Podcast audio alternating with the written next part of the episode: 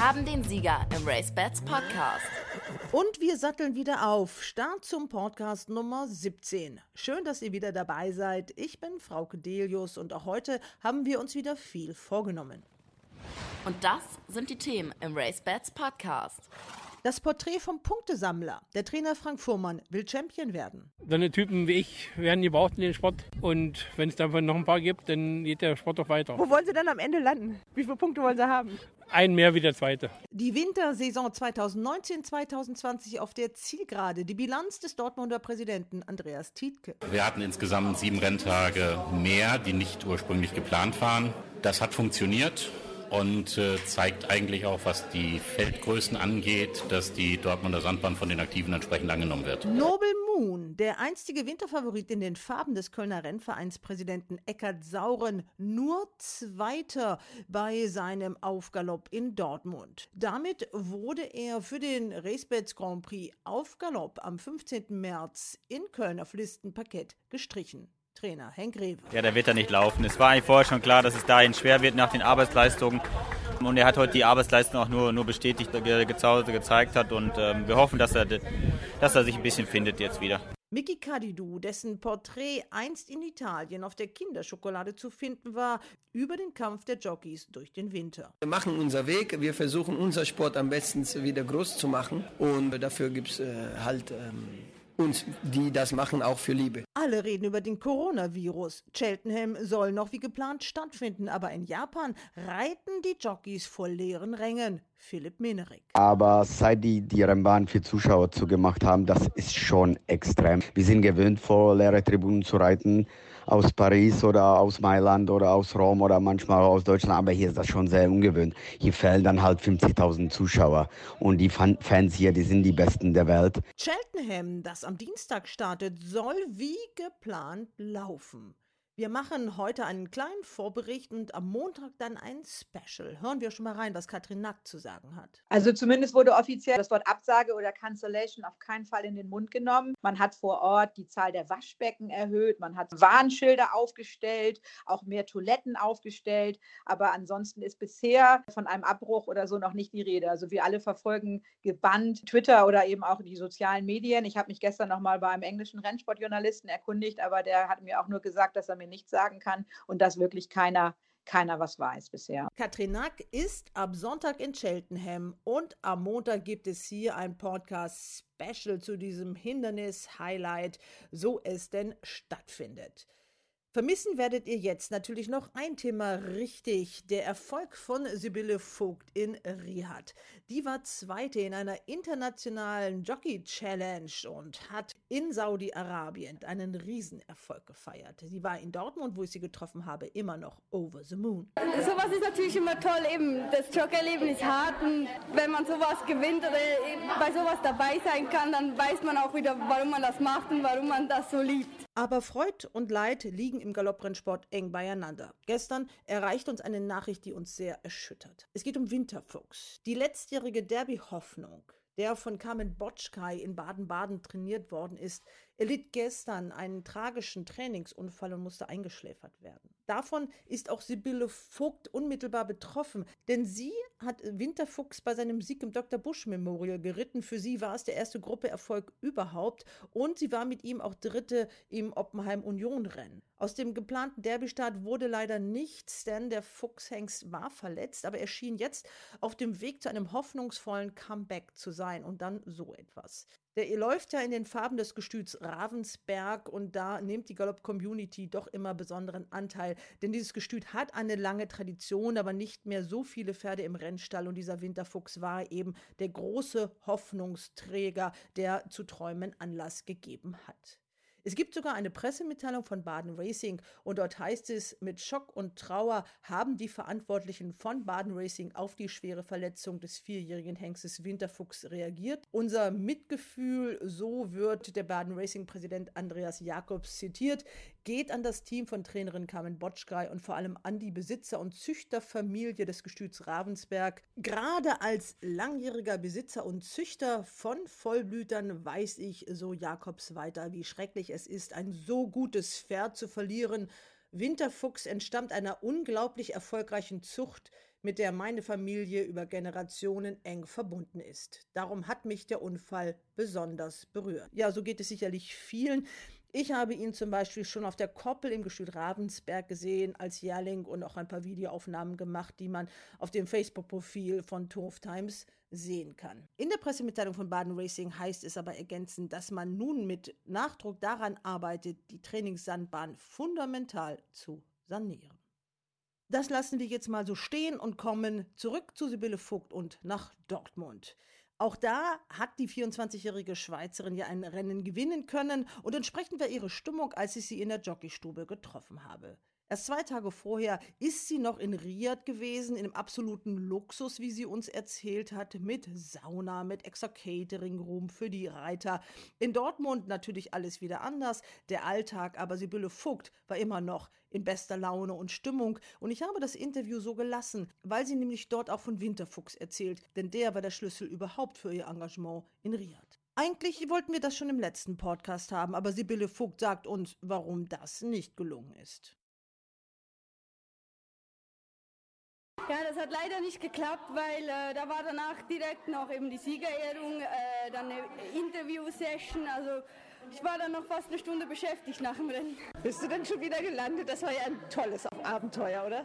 Ja, ich glaube, ich habe das noch gar nicht so realisiert, weil ich bin direkt nachts dann zurückgeflogen, habe dann Samstagmorgen schon wieder geritten im Training, Samstagnachmittag erstmal geschlafen und heute ist schon in Dortmund, also zum Feiern blieb noch keine Zeit. Ja, deine Ritte waren am Freitag von Bautan, der ist gestern unterwegs gewesen mit Royal Jumsan und jetzt seid ihr heute schon wieder in Dortmund. Das ist ja unheimlich hart, was ihr da leistet, euer Programm. Ja, das ist unheimlich hart, aber das, wenn, wenn man da so drin ist, dann läuft es einfach, dann macht man das einfach und wenn man dann noch irgendwo noch Erfolg hat, dann merkt man das gar nicht. Das ist dann, scheiße ist immer, wenn es nicht läuft, dann, dann geht es an die Substanz. Aber wenn, wenn man Siege mit nach Hause bringt oder eben einfach nur gute Ergebnisse, dann äh, ist es nur halb so schlimm. Heute hast du auch wieder einen mit nach Hause gebracht, ne? Ja, heute hat es wieder geklappt, Gott sei Dank. Ähm, die war, mit der war ich letztes Mal Zweiter und da habe ich fast gebettelt, dass ich die wieder reiten darf, weil ich habe gedacht, dass es diesmal eventuell klappen könnte und so war's. Ja, Sibylle, als diese Einladung kam oder die erste Anfrage von David Connolly Smith, was hast du da gedacht? Ja, also zuerst war ich mal sprachlos, dass die überhaupt auf mich kommen. Und danach ja, habe ich eigentlich eher gedacht, ich werde mich da blamieren, weil ich meine, ich habe nur 96 Rennen gewonnen. So eine äh, Emma Jane Wilson, glaube ich, 1500 gewonnen. Ja, und die von den Männern ganz zu schweigen, was die schon alles geleistet haben. Ja, da habe ich eigentlich eher gedacht, ich blamier mich da. Und Gott sei Dank hat sich das Gegenteil rausgestellt. Du hast ja gegen Weltstars geritten, gegen Mike Smith, Olivier Pellier, William Buick, Frankie Dettori. Ist der Hammer, oder? Die sind alle richtig, richtig nett. In die Rennen waren fair geritten, also da eben muss man gar keine Angst haben. Es sind Weltstars, die wissen genau, was sie tun. Die haben sich auch richtig gefreut, dass auch Frauen gewonnen haben. Da war keine Missgunst, gar nichts. Also das war für mich ein riesen tolles Erlebnis und eben auch gegen so Weltstar bestehen zu können. Das war ja alles Zufall auch. Also die Pferde sind ausgelost worden, also da war keiner irgendwie im Vorteil. Die Pferde wurden zugelost, was ich auch sehr fair finde. Also es hat jeder äh, entweder Glück oder Pech, aber das ist verteilt. Also man kann jetzt nicht einfach sagen, oh, Frankie reitet den Favorit und die anderen ja gucken mal. Deswegen glaube ich auch, äh, dass das Ergebnis so rausgekommen ist. Also das, so hatten auch wir Frauen Chancen, weil sonst ist es halt sehr schwer. Jetzt muss man ja sagen, diese Rennen waren unglaublich hoch dotiert. Jedes Rennen mit 400.000 Euro. Das ist mehr, als es hier in der ganzen Wintersaison in Dortmund zu gewinnen gibt. Und du hast eins von diesen Rennen gewonnen. Ja, das ist natürlich umso schöner, wenn noch ein bisschen Geld dabei rumkommt. Aber eigentlich war für mich das ganze Erlebnis so das Tolle, jetzt nicht um das Geld da zu gewinnen. Ja, wenn man die Möglichkeiten aber in Deutschland sieht, man ihr lebt davon. Also es ist schon sehr, sehr wichtig. Also da gab es auch 10 Prozent, in Deutschland gibt es nur 5. Genau, da gibt es 10 Prozent für den Sieger, also von der, von der Gewinnprämie. Ja, also ist natürlich ein schönes Taschengeld, ne, sowas zu gewinnen. Ich habe jetzt im gesamten Renntag äh, ja, schon fast so viele Prozente wie letztes Jahr hier in Deutschland. Also da musst du in Deutschland ein ganzes Jahr für reiten? Ein bisschen weniger wie ein Jahr habe ich jetzt da gewonnen. Also es ist schon, aber es ist natürlich dadurch, dass es 10 Prozent gibt, hast du natürlich schon doppelt so viel in einem Rennen wie hier in Deutschland, nur 5 Prozent. Von nichts kommt ja nichts. Du bist ja, eigentlich war Holly Doyle für diesen Ritt vorgesehen und dann wurde David Connolly Smith, aber dem International Racing Bureau gefragt, ey, habt ihr nicht in Deutschland eine gute Reiterin? Und ich glaube, du hast das alles einem Pferd namens Winterfuchs zu verdanken, dass du da überhaupt genannt worden bist, oder? Ja, ich habe äh, eigentlich wirklich das nur Winterfuchs zu verdanken. Dadurch, dass ich ein Gruppenrennen gewonnen habe, kam ich eigentlich auch in die engere Auswahl. Dann natürlich noch den Listensieg äh, auf dem großen Außenseite der Tiger. Und äh, da kann ich auch wirklich nur Botschkais Danke sagen, dass die mich überhaupt auf das eine Gruppe fährt, was die da im Stall haben und mir damit solche Chancen ermöglicht haben. Ja, Sibylle, ähm, das motiviert ja sicherlich diese Jockey-Karriere jetzt nochmal so ein bisschen anders zu betrachten. Du machst es sowieso schon super professionell und ich muss sagen, du hast ja auch die Physis. Also du wirkst ja auch so unheimlich fit, um wirklich, äh, ich sag mal, gibt's, ist so eine Holly Doyle da auch so ein Vorbild? Willst du die erste Frau sein, die in Deutschland ein Gruppe 1 Rennen gewinnt? Ja, wer will das nicht als Frauengruppe 1 Rennen gewinnen? Also für mich war natürlich vor dem Gruppensieg war überhaupt mal ein Gruppenrennen zu gewinnen, egal ob Gruppe 3 oder Gruppe, Gruppe 1 oder Gruppe 2. Es war mir eigentlich egal. Jetzt habe ich eins von meinen Zielen erreicht. Jetzt ist natürlich ein Ziel, ein Gruppe 1 Rennen zu gewinnen. Schade hat es letztes Jahr nicht geklappt, im Derby mit Winterfuchs überhaupt mal einen Mitfavoriten in einem Gruppe 1 zu reiten. Ja, aber ich hoffe, dass, dass es das noch gibt. Sibylle, dein Freund war mit. Hast du dich damit sicherer gefühlt oder wäre es auch ohne den Sven gegangen? Ja, es wäre auch ohne Sven gegangen. Ich meine, ich bin natürlich jetzt auch nicht mehr so grün im Fliegen und im Reisen. Ich meine, ich bin viel unterwegs, auch Frankreich. Äh, Englisch liegt mir noch besser wie Französisch, also da kann ich mich auch besser unterhalten. Die waren auch alle sehr, sehr höflich da. Also du bist als Frau gar nicht irgendwie benachteiligt worden in dem Sinne. Klar, darfst du da nicht mit einem Minirock oder so rumlaufen. Aber so äh, auf der Straße oder auch besonders auf der Rennbahn merkt man davon gar nichts. Also da war gar kein Problem. Und es gibt auch Fotos von dir mit äh, Hochwürden, also dem Prinz da aus Saudi-Arabien selbst, ne? Ja, genau. Also äh, für mich war es nur sehr schwer. Für mich sahen ziemlich alle gleich aus mit den Kopftüchern da. Also es war auch schwer, wenn die mit den Sattel abgeholt haben, die dann im Führing wieder zu finden. Aber die waren wirklich sehr, sehr, sehr nett. Auch eben die Prinzen da, die waren also super. Der Plan ist ja auch aufgegangen. Also die wollen sich ja international auch so ein bisschen öffnen. Die wollen zeigen, dass sie modern sind. Dass dann gleich zwei Frauen gewonnen haben, passte denen, glaube ich, ganz gut ins Konzept, oder? Eben, das war ja der Plan von denen, das weltoffen zu machen. Ich hatte auch gar nicht das Gefühl, so, wenn du mit den Trainern gesprochen hast, dass die irgendwie genervt waren, dass sie jetzt eine Frau zugelost bekommen haben oder irgendwie so, oh, die Frauen sind schwächer wie die Männer. Gar nicht. Also das Gefühl hatte ich überhaupt nicht. Das war ja ein Einladungsrennen, das hat sicher auch noch was dazu beigetragen, dass die Frauen also überhaupt nicht benachteiligt wurden. Die hatten, haben sich alle riesig gefreut, wurde es da nicht rumgeschubst, sie haben dir alles freundlich erklärt oder gezeigt, wenn du was nicht gefunden hast auf der Rennbahn. Also ganz nette Leute. Wie war das mit den Zuschauern? Was war da los? Die Kulisse, die war richtig, richtig toll. Auch äh, als ich mit dem Sieger zurückkam, da haben sich gleich Menschenmengen da um, um uns äh, geschart und haben uns gefeiert. Also das ist schon ein tolles Gefühl, muss ich sagen. Ja, man hat dich da jubeln sehen und du schwebst auch noch ein bisschen, ne? Also ich habe natürlich gehofft, dass ich eins gewinne, aber dass es dann doch klappt, habe ich nicht gedacht. So nach dem ersten Rennen, wo ich dann Dritter war mit einer, ja doch, Außenseiterin, ja, okay, ich gehe schon mal nicht ohne Punkte nach Hause, das ist schon mal viel wert. Dann direkt nochmal Dritter, ja, okay. Und dann das dritte Rennen war dann eher so, ja, das habe ich schon gedacht, dass das nicht so gut wird, weil das Pferd ist normalerweise über kürzeren Weg gelaufen, war dann auch zu weit am Schluss für die. Schade, wäre ich da noch Dritter oder so gewesen, hätte es vielleicht gereicht für den Gesamtsieg. So ist ein zweiter Platz hinter Mike Smith, also ja, ist natürlich immer so. Zweiter ist so der erste Verlierer. Das ist immer doof, klar. Am Anfang war ich froh, dass ich überhaupt Punkte hatte. Wenn du dann nur so vier Punkte hinter dem ersten bist, ärgert es dich dann trotzdem irgendwo ein bisschen. Aber ich, ich kann hoch zufrieden sein. Es hat eigentlich alles so geklappt, wie ich das wollte. War alles richtig schön. Und wenn die das wiederholen, dann äh, wissen die ja jetzt, wer du bist. Ja, ich hoffe, dass ich wieder mal zu sowas eingeladen werde. Es hat riesen Spaß gemacht. Eben die Leute, die waren da super nett. Äh, auch die, die Mädchen, mit denen ich da geritten habe, die waren sehr, sehr freundlich. Äh, sind dann nachher auch noch was trinken gegangen. Also war wirklich, wirklich gut.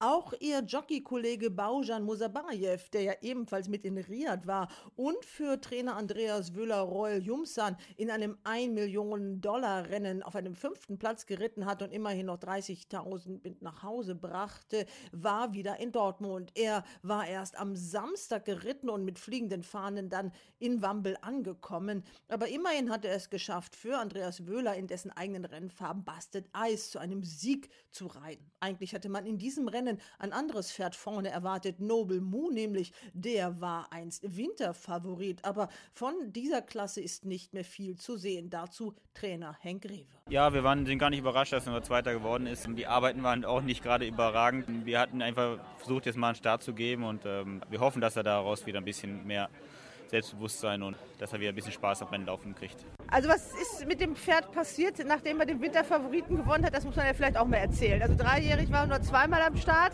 Dann ist er kein Hengst mehr, sondern seitdem Wallach. Und auch bei dir im Training, wie schätzt du ihn jetzt ein? Also da ist ja was passiert diesen anderthalb Jahren mit dem. Er kam zu mir, äh, ich glaube es war im, im Mai. Und was davor war, weiß ich nicht. Und er war so ein bisschen neben der Schuh. Und ich hoffe, dass wir ihn jetzt wieder hinführen können zur alten Klasse ist er jetzt weit weg von der alten Klasse zurzeit. Ja, der ist ja, wenn ich das richtig weiß, auch noch genannt für den Aufgalopp in Köln, ne? für dieses Listenrennen. Ja, der wird da nicht laufen. Es war eigentlich vorher schon klar, dass es dahin schwer wird nach den Arbeitsleistungen.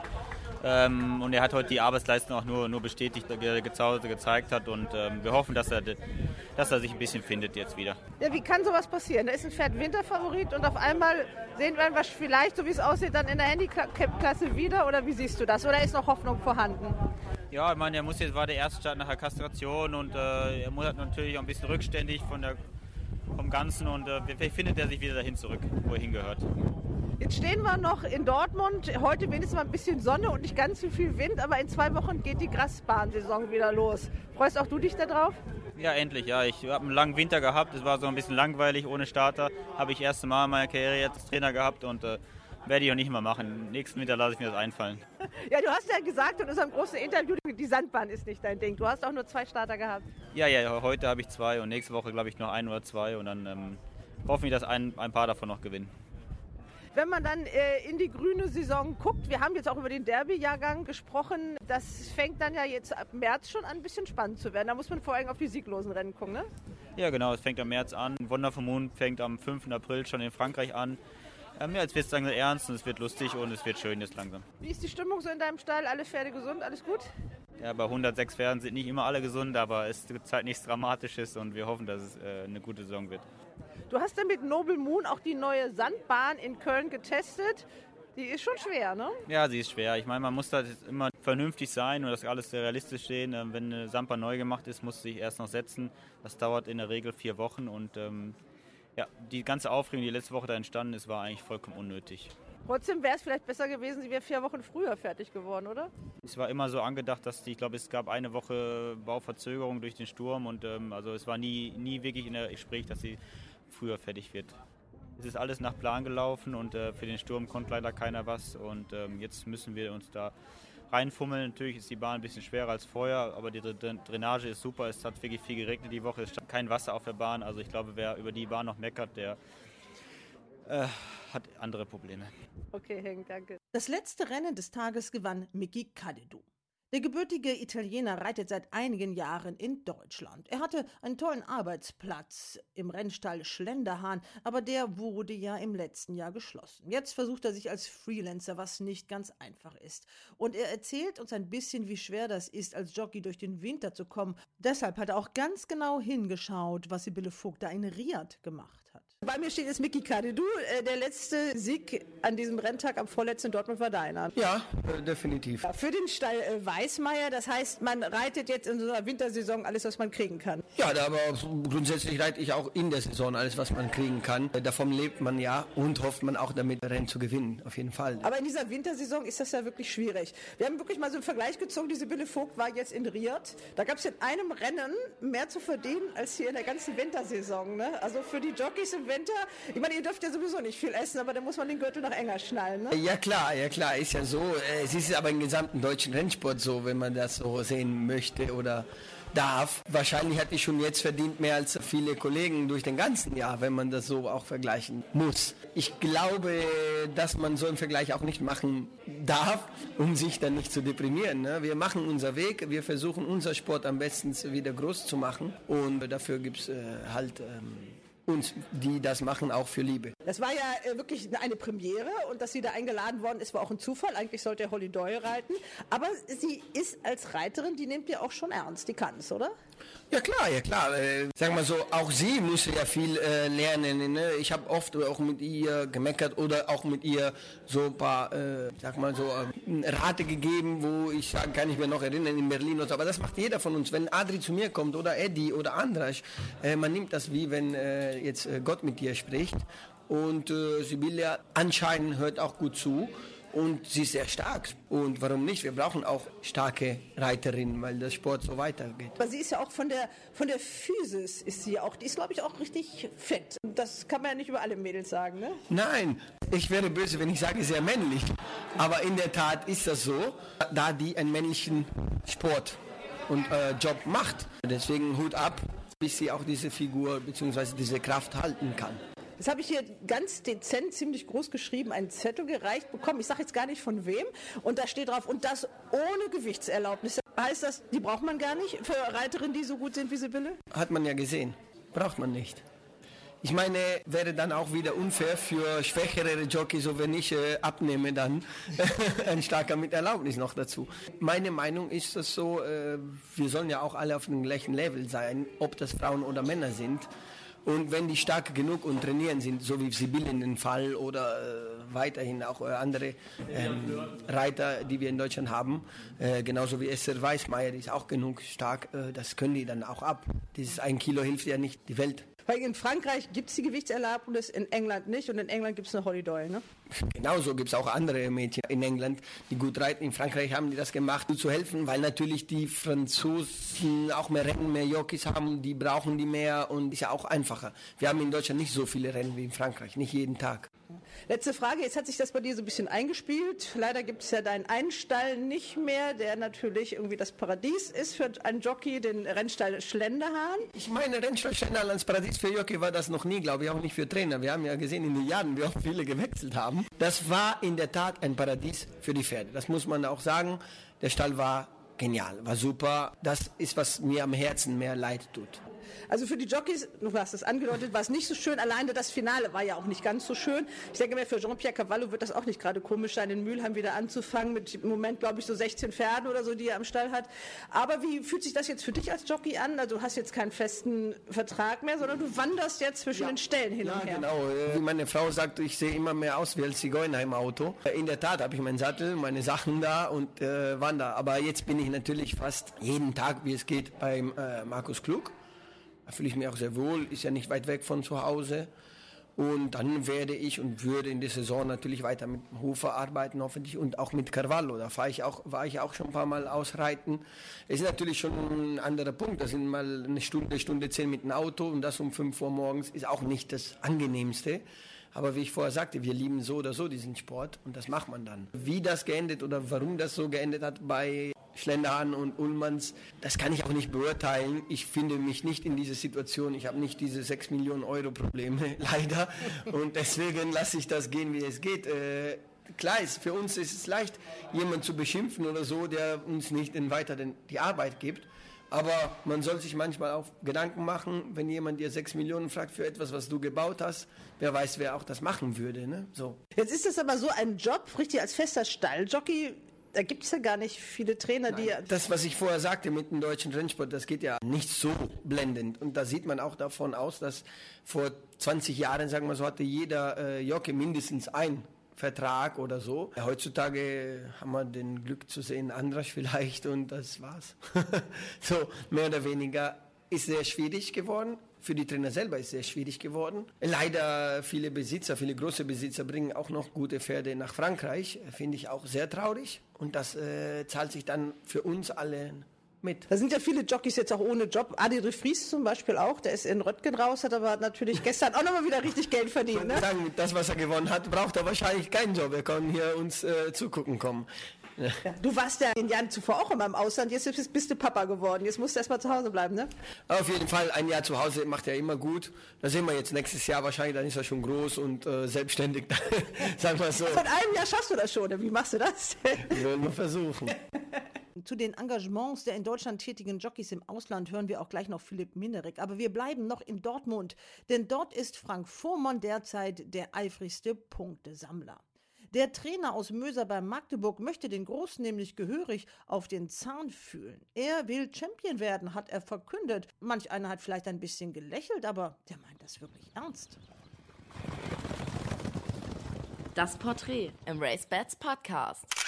Ist ja schon super, heute haben wir den 1. März und dass da schon so viel Spannung da ist in den ganzen Rennsport, das finde ich gut. Ja, ich habe auch eine Lanze für Sie gebrochen. Ich habe gesagt, dieser Rennsport brauchst du Typen wie Sie. Sonst reden wir ja immer über den gleichen Trainer. Das wird ja dann auch langweilig. Das finde ich auch richtig. So eine Typen wie ich werden gebraucht in den Sport. Wenn es davon noch ein paar gibt, dann geht der Sport auch weiter. Meine Kollegen, die da mit mir getalkt haben, die meinten natürlich, das wird aber schwierig, weil sie sind ja erstmal vornehmlich in der Handicap-Klasse unterwegs. Und diese Pferde, die kriegen natürlich nach jedem Sieg immer so ein bisschen Aufgewicht und dann wird es für die auch immer schwerer. Das heißt, irgendwann ist da vielleicht mal die Luft raus. Müssen sie dann nachkaufen oder was haben sie dann vor?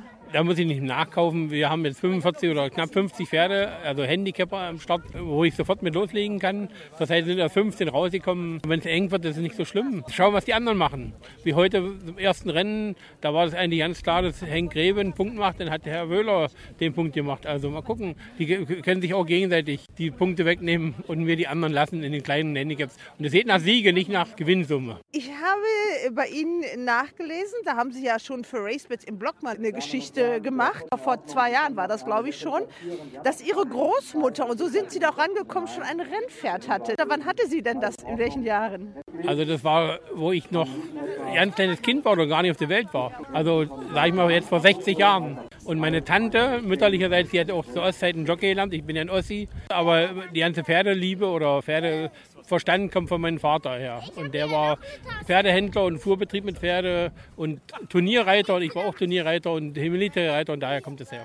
Seit wann trainieren Sie jetzt genau? Public Trainer genau das elfte Jahr jetzt und seit 20 Jahren jetzt als Besitzertrainer. Sie trainieren nicht direkt in Magdeburg, sondern in Mörten hieß das, ne? Nein, Möser. Möser. Okay, da müssen Sie uns mal genau sagen, wo liegt das und wie sieht Ihre Trainingsanlage aus? Also Möser liegt zwischen Magdeburg und Burg, fünf Kilometer von der A2 und fünf Kilometer von der B1 und das ist eine Privatanlage mit Reithalle, 10 Hektar Koppeln.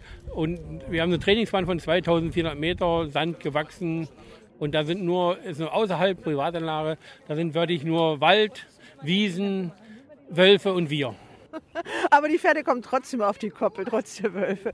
Die Pferde sind jeden Tag vier bis fünf Stunden, jedes Pferd auf der Koppel. Paradiesische Zustände, auch im Vergleich zu großen Trainingszentren, wo es ja zum Teil diese Koppeln gar nicht gibt. Das ist richtig. Wenn die anderen, kann ich nichts sagen, aber bei uns sind so 40 bis 50 Pferde auf eine riesen Koppel. Alle Rennpferde kommen jeden Tag zusammen raus, außer die Hengst und Stuten natürlich getrennt. Die Pferde, die fühlen sich da wohl und man sieht ja, der Erfolg gibt mir recht. Das heißt, es ist nicht nur großspurige Spinnerei, was Sie da vorhaben, sondern das ist schon ernst gemeint, mit dem kleinen Schmunzeln. Ja, ich probiere das und bis jetzt habe ich ja viele, sag ich mal, Medienfreunde und Gegner auf meine Seite oder gegen mich und deswegen das freut mich schon, dass irgendwie was passiert in den Sport.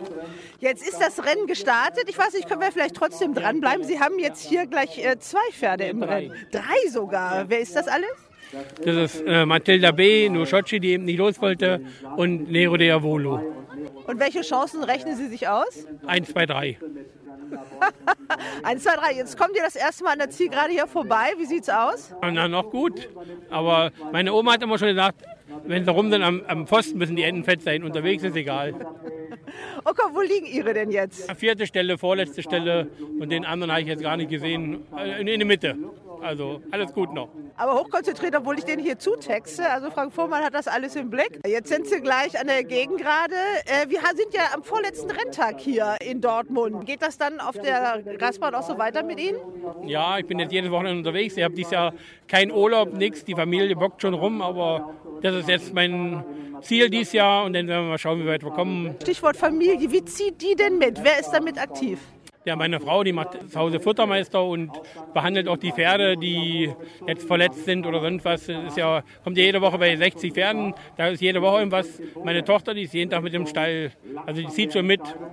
Wie alt ist die Tochter? Elf Jahre. Elf, also okay, die guckt zu und äh, füttert die Pferde und hilft ein bisschen beim, beim Misten oder wie? Ja, die reitet auch schon mit. Okay, bei Fuhrmanns müssen alle ran. Jetzt glaube ich, müssen wir gleich mal ein bisschen aufhören. Wie sieht es jetzt aus mit Ihnen? Alles noch gut. Also jetzt sind die auf der Zielgerade. Jetzt hören wir mal Pan Krischpi ein bisschen zu. Vorne an der Innenseite Sorio hat hier die Spitze und wird das Rennen gewinnen. Sorio macht es, gewinnt vor Olizade.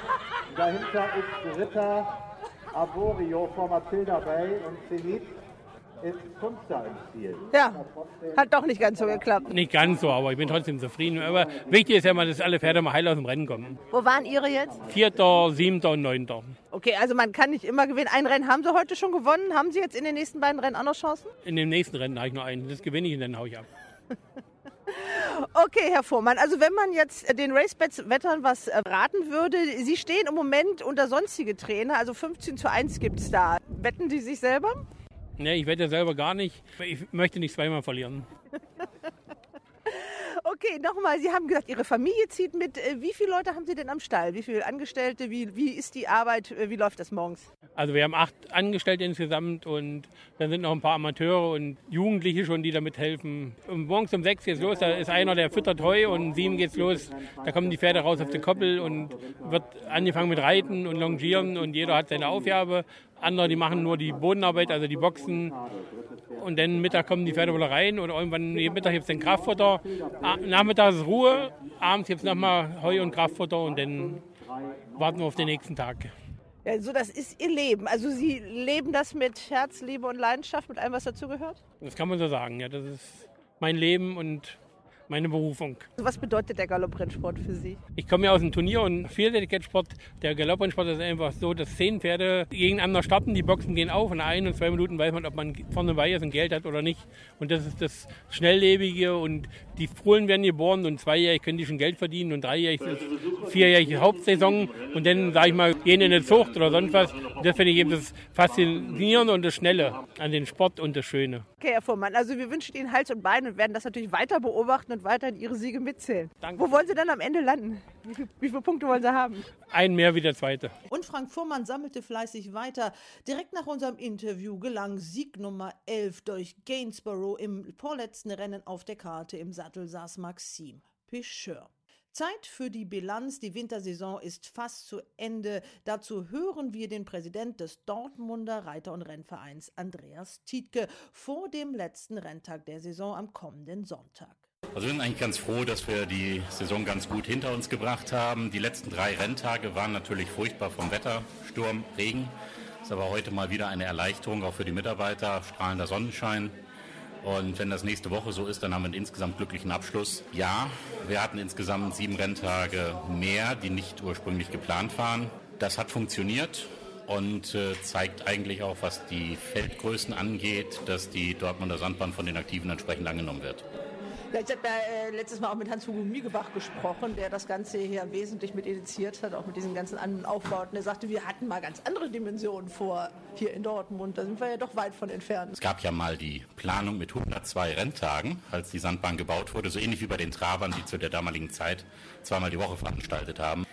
Davon sind wir weit entfernt. Man darf nicht vergessen, wir haben 2000 Pferde im Training. Insoweit gab es ja Diskussionen über nur sechs Rennen, was auch der Finanzierung durch die PMU geschuldet ist. Aber die Tatsache, dass wir diese sechs Rennen einigermaßen mit gescheiten Feldern voll bekommen haben, zeigt, dass das fast eine optimale Größe war. Wir hätten uns sicherlich schwer getan, siebtes und achtes Rennen jedes Mal voll zu bekommen. Jetzt gibt es ja auch einen neuen Rennclub, so heißt der auch, Neuss Niederrhein auf der anderen Wintersandbahn, die ja eigentlich ihre Pforten zum letzten Jahr geschlossen hat. Gut, also dauerhaft wäre es ja zu begrüßen, wenn auch in Neuss etwas weiter ginge.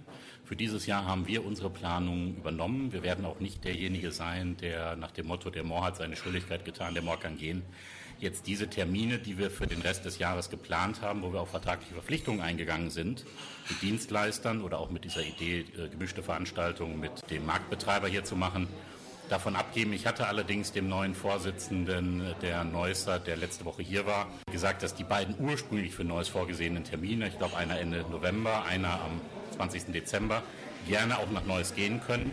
Das Problem ist, wir brauchen eine Planungssicherheit. Dieses kurzfristige Einspringen, dieses kurzfristige Verschieben ist wenig hilfreich. Und äh, ich kann nur hoffen, dass in Neuss insbesondere die politischen Gremien jetzt zeitnah eine Zukunftsentscheidung machen.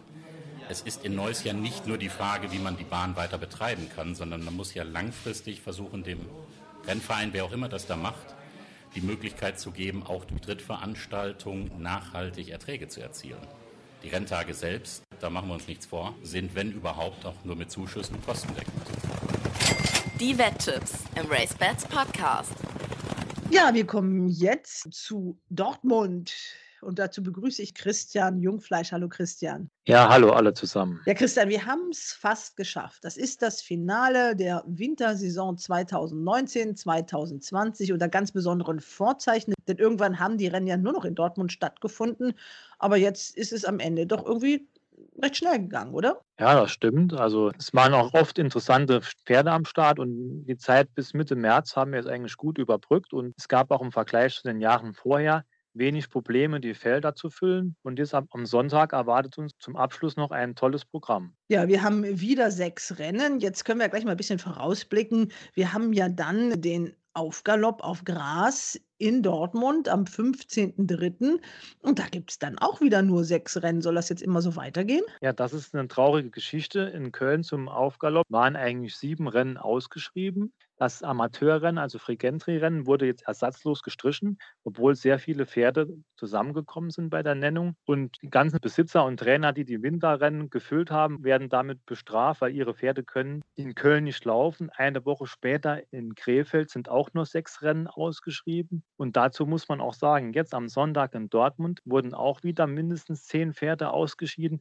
Was ich auch sehr schade finde, weil das sind alles treue Trainer und Besitzer, die den ganzen Winter über die Rennen am Leben erhalten haben. Und jetzt werden sie nach Hause geschickt. Also da hätte man vielleicht doch irgendwie eine andere Lösung finden müssen weil viele Startmöglichkeiten gibt es, wie du schon richtig gesagt hast, in den nächsten Wochen in Deutschland nicht. Es ist immer noch alles im Zeichen der PMÜ. Es sind immer noch diese frühen Vormittagsrennen, auch in Köln dann am kommenden Sonntag und auch wieder jetzt am letzten Sandbahnrenntag der Wintersaison 1920. Da geht es wieder um 11.25 Uhr los.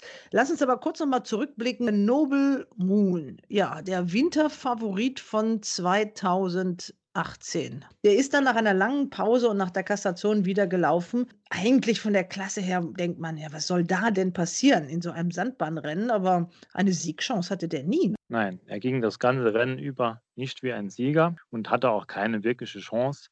Er musste noch kämpfen, um, um überhaupt den zweiten Platz zu erreichen. Und das war im Nachhinein betrachtet schon eher eine enttäuschende Vorstellung. Zum Grand Prix Aufgalopp in Köln war er jedenfalls genannt. Und direkt am Sonntag nach dem Rennen, das hat uns ja Henk Greve auch im Interview erzählt, wurde er äh, gestrichen. Also ich denke mal, da wollte man vielleicht auch dem Besitzer ein bisschen Gefallen tun, der natürlich als Rennvereinspräsident gerne einen eigenen Starter im Hauptrennen gehabt hätte. Da gehe ich auch von aus. Eckhard Sauren hätte es natürlich gefallen, wenn Nobel Moon fit gewesen wäre und hätten auf seiner Heimatbahn mitmischen können. Aber nach der Leistung am Sonntag hätte man dem Besitzer und dem Pferd sicherlich keinen Gefallen getan, wenn man ihn dort im Listenrennen aufgeboten hätte.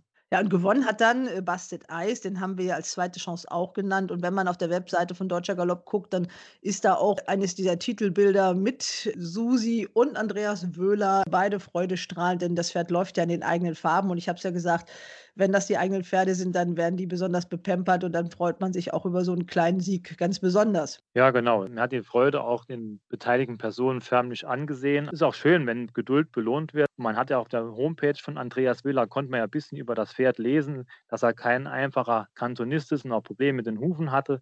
Und umso schöner ist es jetzt, dass es geklappt hat. Ja, man muss äh, dieses Kontrastprogramm mal sehen. Das haben wir ja auch bei Bauja Musabayev und Sibylle Vogt gehabt. Äh, tags zuvor war Andreas Wöhler noch in Riyadh und dann in Dortmund. Aber das ist eben auch der Rennsport. Da geht es auf der einen Seite um Millionen und auf der anderen Seite um ein paar tausend Euro. Und dann gewinnt man so ein Rennen und freut sich trotzdem wie Bolle. Genau, da sieht man auch, dass Geld hier nicht immer die große Rolle spielt. Ja, kommen wir also zu den sechs Rennen, die wir zum Finale haben. Welche hast du dir da ausgeguckt?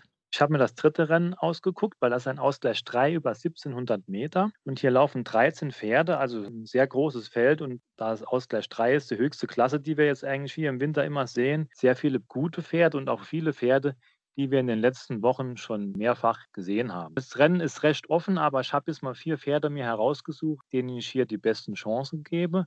Und da möchte ich direkt beginnen mit der Nummer 1, Beetle Star. Der war hier Dritter bei seinem Comeback nach 19 Monaten Pause. War da bei seinem letzten Start zwar hinter Dolokov, der heute auch mitläuft, aber trotzdem war das eine gute Leistung. Das Einzige, was mich ein bisschen stört, es gibt ja so der Spruch, der zweite Start nach der Pause fallen die Pferde oft ein Loch. Das könnte natürlich hier ein Problem werden, aber ich denke, er wird hier trotzdem gute Chancen haben. Interessant ist auch die zwei Esprit de Corps von Marian Falk-Weißmeier trainiert, der ja auch mit gutem Erfolg in den letzten Wochen eigentlich agiert. Der war hier bei seinem Deutschlanddebüt als Vierter sehr gut gelaufen. Allerdings war das über 1200 Meter und die heutigen 1700 Meter ist er in der letzten Zeit selten gelaufen, aber nach dem letzten Eindruck kommt er auch auf der weiteren Strecke zurecht. Daher sollte auch die Nummer 2 Esprit de Corps hier gute Möglichkeiten besitzen. Zu erwähnen ist auch die Nummer 3 von Henk Greve, der ja letzte Woche in die Saison 2020 gestartet ist. Und Numerion steht auf Sand 6 Kilo besser als auf Gras und hat Anfang des Jahres schon gezeigt, dass er am Dortmunder Sand sehr gut zurechtkommt. Er ist nämlich dreimal gelaufen in Dortmund 2019 auf Sand und war dabei nie schlechter als Dritter, hat einmal auch gewonnen. Die Frage ist hier nur, wie ist es mit der Kondition? Man hat ja viel gehört über die Kölner neue Sandbahn. Henk Grebe sagt, die Bahn ist alles gut und es funktioniert. Also wenn das alles so stimmt, dann müsste auch Numerion hier, die Nummer drei, sehr gute Möglichkeiten besitzen, und dann muss als letztes noch erwähnt werden die Nummer 7, Dolokov von Sascha Smircek trainiert, der sich hier im Winter eigentlich sehr formkonstant präsentiert hat. Er war nie schlechter als Zweiter bei seinen Starts auf Sand, hat einmal auch gewonnen und war zuletzt vor Beatles da und auch vor Forgo, der heute mitläuft. Und daher sollte er hier wieder mitmischen können.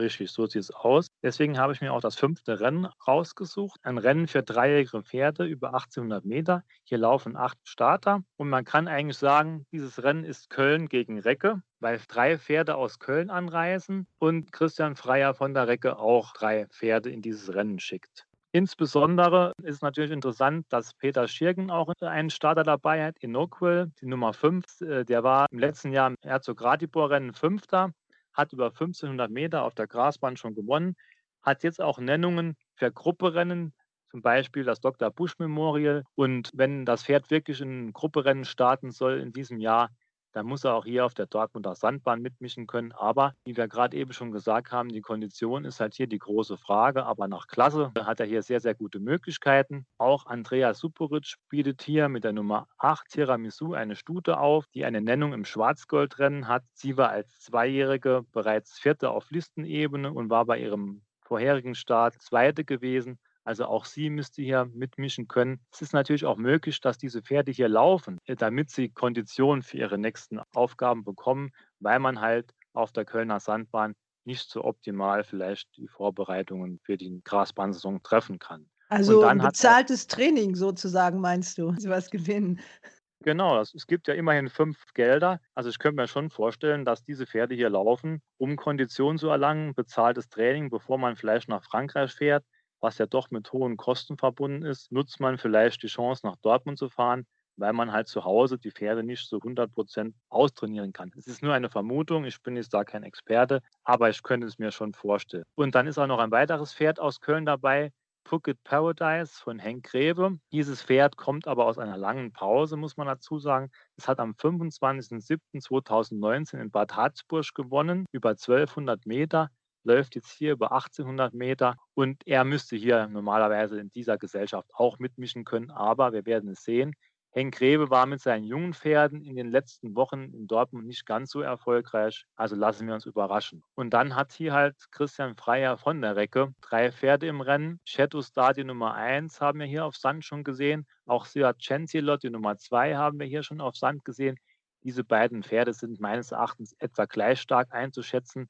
Und dann hat er noch die Nummer 4 Achat im Feld, der vom Champion Mosabayev geritten wird. Dieses Pferd ist zuletzt in Hamburg gelaufen, war da ohne Chance, ist doch eine sehr lange Pause seit Juli, ist kaum einzuschätzen, aber ich kann mir jetzt kaum vorstellen, dass Christian von der Recke dieses Pferd hier aufbietet, wenn es keine Möglichkeiten hat. Aber jetzt hier eine genaue Einschätzung zu machen, wer ist das stärkere Pferd, fällt sehr schwer. Normalerweise, wenn alles gerade kommt, machen die Kölner Pferde dieses Rennen unter sich aus, aber wir haben schon genug Überraschungen erlebt. Okay, dann hast du das letzte Rennen auch noch im Programm? Ja, das letzte Rennen habe ich mir noch rausgesucht, weil es auch was Besonderes ist. Es ist ein Rennen über 2700 Meter, Flaggenstart.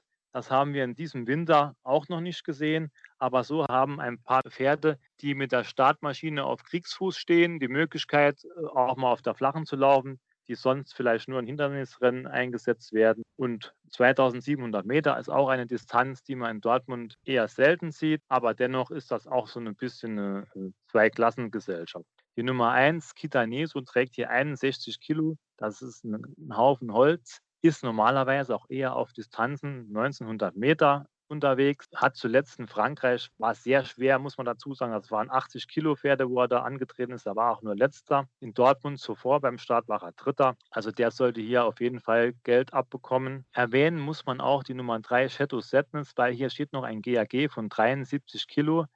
Ich muss dazu sagen, der ehemalige Gruppesieger hat schon lange keine Form mehr gezeigt, die nur annähernd 73 Kilo wert ist. Zuletzt war er auch letzter gewesen in Dortmund. Das war allerdings auf 1800 Meter. Die 2700 Meter könnten ihm besser liegen, aber er müsste sich schon deutlich steigern. Interessant ist die Nummer 5, Kenny. Der hat hier auch schon gewonnen, war danach im Ausgleich 3 äh, nur Vierter. Da hätte ich ihm ein bisschen bessere Chancen eigentlich zugesprochen. Und auch zuletzt in Frankreich in der Verkaufsklasse hätte ich ihm mehr zugetraut. Aber hier ist es wieder deutlich leichter. Er sollte hier gute Möglichkeiten besitzen. Und da muss man noch die Nummer 7, Rui Cassini, erwähnen, vom gleichen Besitzer gespannt und auch vom gleichen Trainer. Diese Stute läuft hier mit 50 Kilo. Das ist natürlich sehr wenig. Ihre Frankreich-Formen sind auch sicherlich deutlich besser einzuschätzen als die Formen, die sie bisher in Deutschland gezeigt hat. Sie kommt aus einer Pause seit November, ist auch einmal im letzten Jahr in Dortmund auf Sand gelaufen. Das war nicht so das Gelbe vom Ei. Aber mit 50 Kilo, finde ich, steht sie hier sehr verlockend im Rennen und sollte auch daher gute Chancen besitzen. Gut, von den sechs Rennen hast du uns drei jetzt ein bisschen näher erklärt mit deinen Tipps und das bringst du bitte schön noch einmal wieder in unsere bewährte Kurzform für den Notizzettel des Wetters. Da beginnen wir mit dem dritten Rennen, die 307 vor der 301 und der 302. Dann im fünften Rennen die 505 vor der 508 und der 502. Und dann im letzten Rennen die 605 vor der 607 und der 601. Kurze Frage noch. Wir haben ja auch ein bisschen was von Frank Fuhrmann gehört. Der hatte sich, wie er gesagt hat, zehn Rennen vorgenommen für die Wintersaison. Jetzt sind es schon elf. Meinst du denn, der kann das Dutzend voll machen an diesem Renntag? Wenn man die letzten Wochen betrachtet, er hat eigentlich jeden Sonntag zugeschlagen. Seine Pferde sind top in Schuss. Es sieht jetzt ein bisschen schwieriger aus, weil die Pferde von ihm sich teilweise hochgelaufen haben. Aber ich denke, er kann den zwölften Treffer auf jeden Fall landen. Ja, und er meint das ja wirklich ernst, wie er uns gesagt hat und bringt das auch ganz honorig rüber. Er sagt, der Urlaub ist gestrichen in diesem Jahr. Die Familie moppert zwar schon ein bisschen, aber der hat sich das fest vorgenommen mit dem Championat und will da so lange mitmischen, wie es geht. Das ist auch sein gutes Recht. Ich meine, er hat einen tollen Winter hinter sich, hat elf Treffer. Die Pferde laufen jede Woche nach vorne und er ist ehrgeizig, so habe ich ihn kennengelernt. Und das finde ich auch schön, wenn so ein Underdog hier mitmischt und sein Bestes gibt. Das kann nur gut für den deutschen Rennsport sein. Hauptsache, wir haben ein bisschen mehr Namen, über die wir sprechen können und nicht immer nur die üblichen Verdächtigen. Nur die großen Ställe jede Woche, das wäre doch ein bisschen langweilig. So mischt mal jemand mit seinem eigenen Stall aus einem anderen Ort auch mal mit. Und auch für die kleineren Besitzer sind bei ihm gut aufgehoben. Das sind auch Dinge, die eine große Rolle spielen. Und ist man eine ganz andere Welt. Und wenn man dann sieht, dass das auch funktioniert und dass solche Leute auch mitmischen, umso schöner ist es doch. Ja, besten Dank äh, nach Queersheet, äh, Christian. Jetzt blicken wir noch kurz voraus nach Cheltenham. Also ich muss sagen, ich würde da wahnsinnig gerne mal hinfahren, einfach um die Stimmung zu erleben. Ich glaube, das kann man mit dem, was wir hier im deutschen Rennsport erleben, überhaupt nicht vergleichen. Ich muss sagen, ich war noch nie persönlich in England. Ich kenne es nur vom Fernsehen oder vom Bildschirm und das ist schon gigantisch. Und was da los ist, das kann man wirklich mit hier nicht vergleichen. Ja, vielen Dank, Christian. Ich wünsche dir ein schönes Wochenende und hoffentlich auch noch ein paar gute Tipps auf der Sandbahn in Dortmund, die wir dann erstmal ein paar Monate nicht mehr sehen. Da sind wir nicht so böse drum. Das kommen ja wieder die Grasbahnrenntage und bis November mal ein bisschen was anderes sehen, ist auch ganz schön. In Dortmund werden wir dann auch sein. Da gibt es nämlich Gott sei Dank nicht nur Sandbahnrennen, sondern auch ein paar Grasbahnrennen und auch ein paar bessere. Und einige Gruppenrennen werden ja da schon ausgetragen. Tolles Kontrastprogramm zu den Winterrenntagen. Ähnliches hat ja auch Neuss vor, noch keine Grupperennen, aber auch wieder Grasbahnrennen. Der neue Verein, den wir ja letzte Woche aktuell vorgestellt haben, aber bis dahin ist noch ein weiter Weg, aber da werden wir auch am Ball bleiben. Okay, vielen Dank, Christian. Mach's gut. Tschüss. Ja, tschüss. Das Thema dieser Tage ist ja der Umgang mit dem Coronavirus. In Zeiten, in denen die Leipziger Buchmesse ausfällt, fragt man sich natürlich, was ist denn mit den Sportveranstaltungen? Noch gibt es Bundesligaspiele, auch die Rennveranstaltungen finden statt. Allerdings gab es schon eine erste Vorsichtsmaßnahme. So hat man in Köln auf die Austragung des Figeon Tri-Amateurrennens verzichtet, weil dort unter anderem auch ein italienischer Rennreiter hätte teilnehmen wollen. Also eine erste Vorsichtsmaßnahme. In Japan ist das schon konkreter. Dort sind die Zuschauer außen vor. Rennreiten also vor leeren Rängen. Andra Starke und Philipp Minderig sind vor Ort. Wir wollten hören, wie fühlt es sich denn an, in Zeiten von Corona in Japan zu sein? Ja, seit letzter Woche haben die Disneyland zugemacht und ich habe Familie hier und eigentlich fast alle Attraktionen zugemacht. Also man hat das ein bisschen mehr mitbekommen. Mit Masken liefen die schon hier seit Jahren. Aber seit die die Rennbahn für Zuschauer zugemacht haben, das ist schon extrem für uns. Wir sind gewöhnt, vor leere Tribünen zu reiten aus Paris oder aus Mailand oder aus Rom oder manchmal aus Deutschland, aber hier ist das schon sehr ungewöhnt. Hier fehlen dann halt 50.000 Zuschauer und die Fans hier, die sind die Besten der Welt. Ich habe dann auch keine Möglichkeit von Montag bis Freitag zu der NAR, zu der anderen Liga zu gehen, da die Rennen zu bewetten aus Langeweile. Das stört mich auch ein bisschen, weil das war so meine Hobby am Montag, Dienstag manchmal. Außerdem haben wir jetzt Anweisungen von JAI bekommen, wir sollen uns jeden Tag dreimal die Temperatur messen und bei Ausweichungen das sofort melden. Und auch in der Quarantäne morgen bei Antritt und morgens werden die uns alle Temperatur messen. Ich frage mich halt, was die machen, wenn das dann eine Jockey hat und wir alle in der gleichen Quarantäne sitzen. Wie wollen wir danach veranstalten? Das frage ich mich. Ja, der Wahnsinn in Japan schon Alltag. Mal sehen, was auf uns noch alles zukommt. Ein Monat ist Philipp Minerik ja noch da. Zeit, um auch eine sportliche Zwischenbilanz zu ziehen. Es läuft sportlich ein bisschen schlechter als die Jahre vorher, aber ich wusste voraus, dass das schwieriger wird diese Jahr. Man muss sich halt ein bisschen mehr durchkämpfen. Die Konkurrenz ist ein bisschen stärker und man kriegt äh, verdammt wenig Unterstützung. Ich habe jetzt fünf Sieger geritten in zwei Monaten. Das ist soweit okay. Hab noch einen Monat, noch vier Wochen. Kann mich nicht beschweren. Hab fast 140 Ritte und fast 1 Million Euro Gewinnsumme. Also ist me alles meckern auf höherem Niveau. Und die Lizenz hier ist eine Auszeichnung und hier mitmachen zu dürfen, ist halt ein Privileg. Und da bin ich immer noch stolz drauf und ist dann halt schwer. Kriegt man nichts geschenkt. Andrasch habe ich bis jetzt einmal gesehen in Nakayama und es wird sich leider auch nicht ändern, weil wir werden nicht einmal auf gleicher Rennbahn reiten. Der hat nur noch zwei Wochen und die IJI hat uns auch empfohlen, nicht zu reisen. Also werde ich dem auch in Kyoto nicht besuchen. Ja, muss man uns jetzt irgendwie die restliche Woche hier durchschlagen. So einfach scheint das auch alles nicht zu sein. Das hört sich immer so toll an, ein Engagement als Jockey im Ausland. Aber wenn man dann einige Wochen oder gar Monate vor Ort ist, ist man auch schnell in der Realität und im Alltag angekommen. Wechseln wir nach Cheltenham. Dort stehen die Zeichen noch auf grün. Das Mecker des Hindernissports lädt ein zu einem viertägigen Festival der Superlative. Und dazu begrüße ich noch in Hamburg Katrin Nack. Hallo Katrin. Hallo Frauke. Ja, wann geht's denn los nach Cheltenham, Katrin? Dieses Jahr fliegen wir am Sonntag rüber. Wir haben sonst manchmal gerne den Samstag genommen, aber sind Sonntag drüben, damit wir Montag schon die ersten Morgenarbeiten mitmachen können und ab Dienstag ja dann die Rennen. Davon profitiert ja auch dieser RaceBets Podcast, denn wir haben vor, ein Cheltenham Special zu machen mit dir ganz aktuell mit diesen Trainingseindrücken noch äh, am Montag. Ich gebe alles. ja, du kriegst dann einen Mitstreiter an die Seite, das ist David Connolly Smith. Der ist ja Engländer, kennt sich also bestens aus. Das heißt, der ist jetzt auch eingebürgerter Engländer. Also das ist jetzt auch ein Deutscher. Der Brexit lässt grüßen. Davon, das ist eine Epidemie. Davon haben wir ja ein paar. Nein, ich werde mich Ja. bemühen. Also die, ähm, normalerweise sind die irischen Pferde ja alle schon frühzeitig drüben und ich hoffe, dass ich ein paar irische Stimmen einfangen kann und äh, da ganz aktuell vielleicht ein, zwei Sachen dann auch tatsächlich wirklich hot off the turf quasi am Montag mitbringe. Ja, du hast es schon angesprochen, die Viren sind überall. Der Coronavirus beschäftigt uns natürlich. Hier wird unter anderem die Leipziger Buchmesse abgesagt, aber die Bundesligaspiele finden noch statt. Das ist ja auch so ein Paradoxum.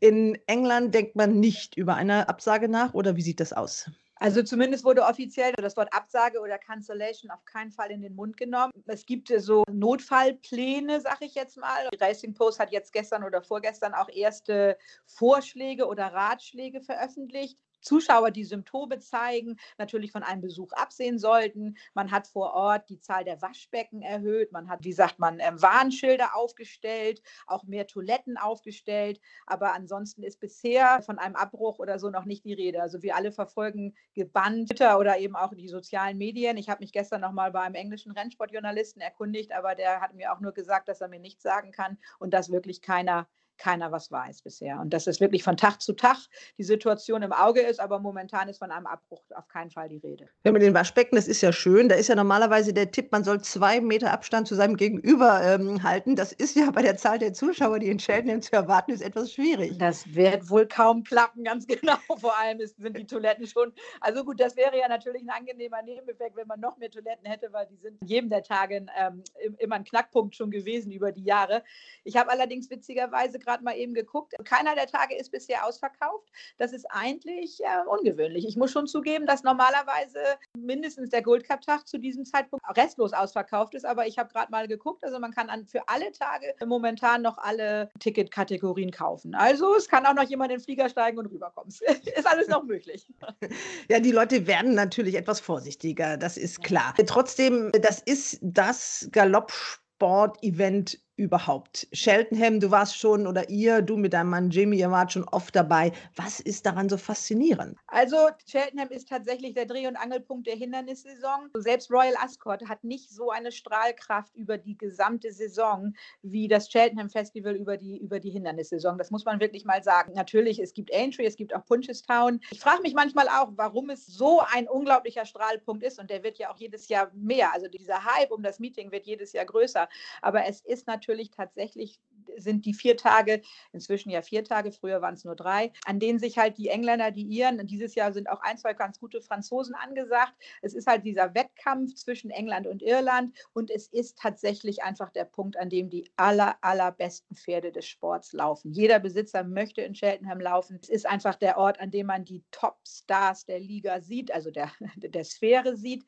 Man hat natürlich inzwischen einen Drumherum geschaffen, das dem Ereignis angemessen ist. Riesige Shopping-Malls und äh, Entertainment-Zelte. Und dieses Jahr gibt es jetzt wieder eine, neu- noch einen neuen Entertainment-Bereich. Dann das Guinness Village, England, Irland gegeneinander, irische Fans, englische Fans. Ja, es ist einfach vor Ort selber, muss man ja auch mal ganz ehrlich sagen, ist es zum Teil ganz schön unangenehm. Es ist halt sehr, sehr voll als der normale Rennbahnbesucher ist es fast unmöglich, zwischen den Rennen sich die Pferde im Führing anzugucken, dann gemütlich zu wetten, womöglich noch auf Toilette zu gehen. Das alles schafft man eigentlich gar nicht. Man muss vorher wirklich genau planen, was man möchte, nur die Pferde im Führing gucken oder nur auf Toilette gehen.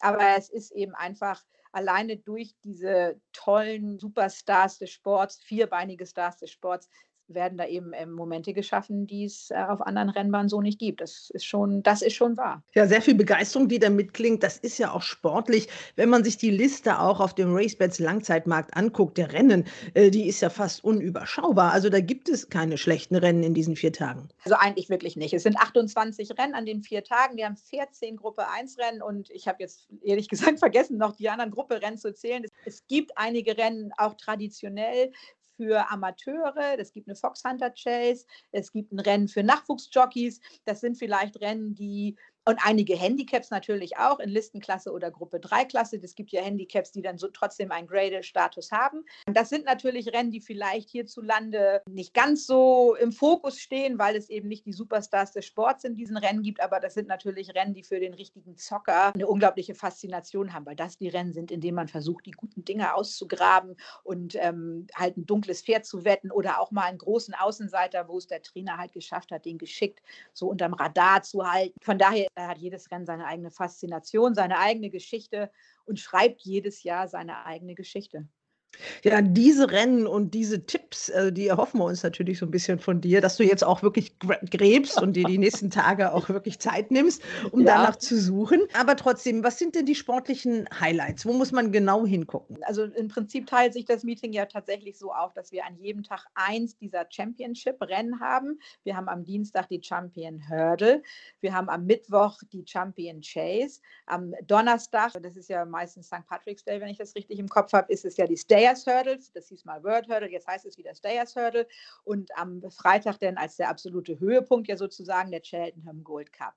Drumherum ähm, verteilen sich die Gruppe 1 Rennen. Erst Rennen am ersten Tag ist die Supreme Novice Hurdle, zwei Meilen für Nachwuchshördler, super Rennen. Dann die Arke, das sind die Nachwuchschaser über zwei Meilen. Dann haben wir die Mares ähm, Hurdle, glaube ich, auch am ersten Tag, ist ja das Gruppe 1 Rennen.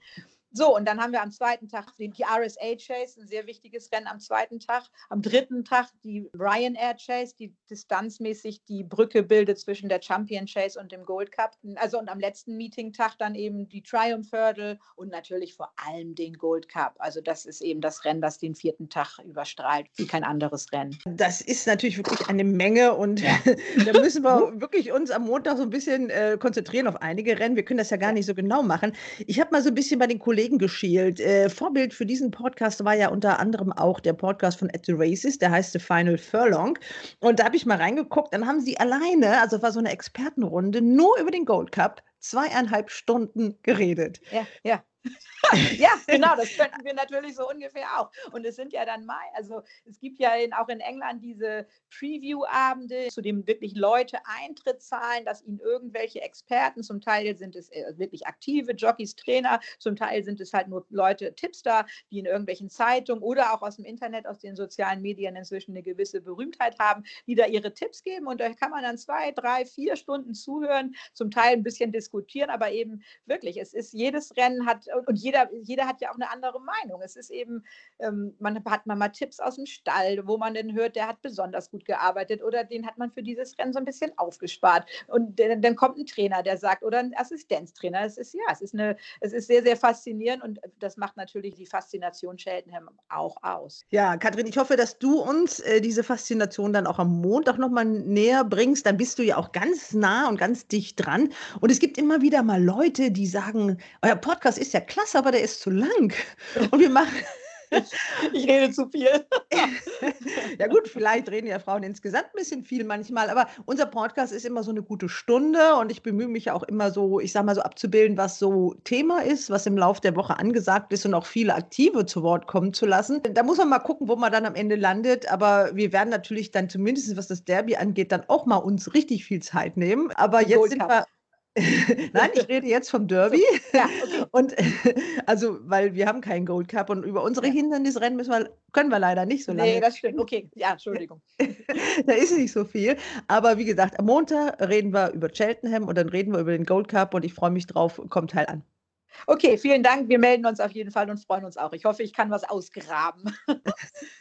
okay, ciao, ciao. Okay, danke. Tschüss, tschüss. Hals und Bein. Bis zum nächsten Race Bats Podcast.